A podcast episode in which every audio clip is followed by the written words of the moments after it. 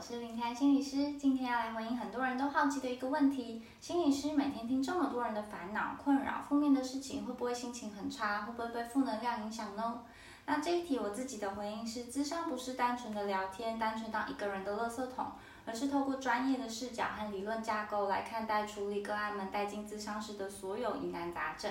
所以这个部分其实很需要动脑，一边极度专注的聆听，一边在脑中整理，还要一边连接各式各样的资讯和理论。而另一个部分则是情绪劳动，情绪劳动指的是运用我本身的情绪反应和来谈者连接，建立关系，达到治疗的目标。